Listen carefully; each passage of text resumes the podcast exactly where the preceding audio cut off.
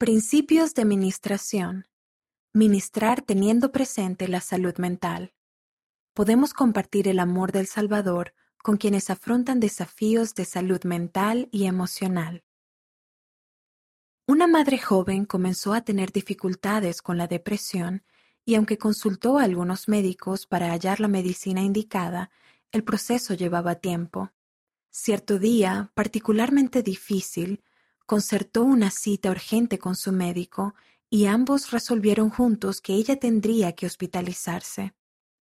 Los miembros del barrio se reunieron para organizar visitas, cuidar de sus hijos y prestar ayuda con las comidas.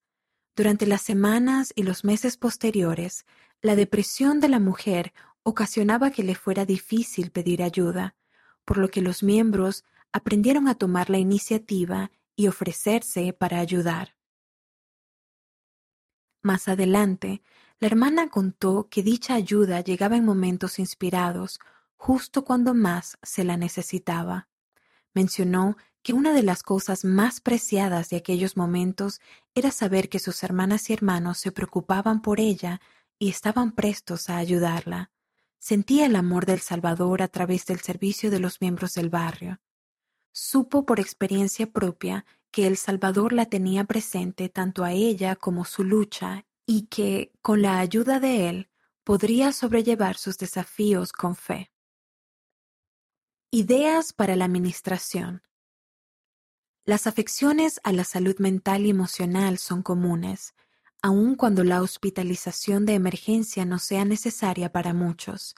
Es probable que tales desafíos se encuentren entre los miembros de cada barrio o rama y pueden afectar a personas de todas las nacionalidades y de toda procedencia. Al ministrar, es posible que se encuentre con alguien que tenga dificultades sociales o emocionales. Cuando eso suceda, Recuerda el consejo que recibió el presidente Henry B. Eyring, segundo consejero de la primera presidencia. Cuando conozcas a una persona, trátala como si tuviera un grave problema, y más de la mitad de las veces habrás acertado. Una de las razones por las que alguien podría afrontar dificultades son las afecciones de la salud mental, social o emocional.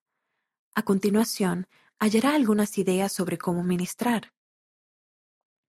1. Aprenda a escuchar. Permita que la persona comparta la cantidad de información, mucha o poca, que se sienta cómoda en compartir.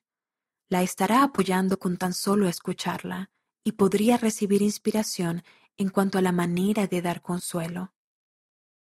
2. Muestre compasión. Cada vez que hable con la persona, trate de comenzar y terminar con alguna expresión sincera de amor y preocupación por ella. 3. Brinde apoyo. La recuperación de las dificultades sociales o emocionales no es ni simple ni fácil. En ocasiones, la persona quizás no desee tanto contacto con los demás, o tal vez pida ayuda. Brinde apoyo en el momento y el modo en que la persona sea capaz de aceptarla. 4.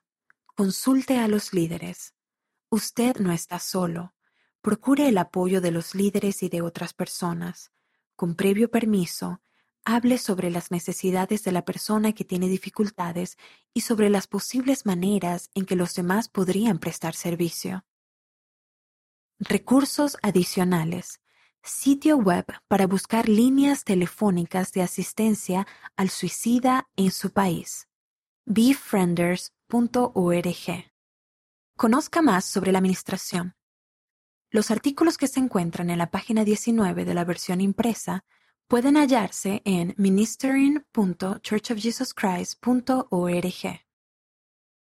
Nota.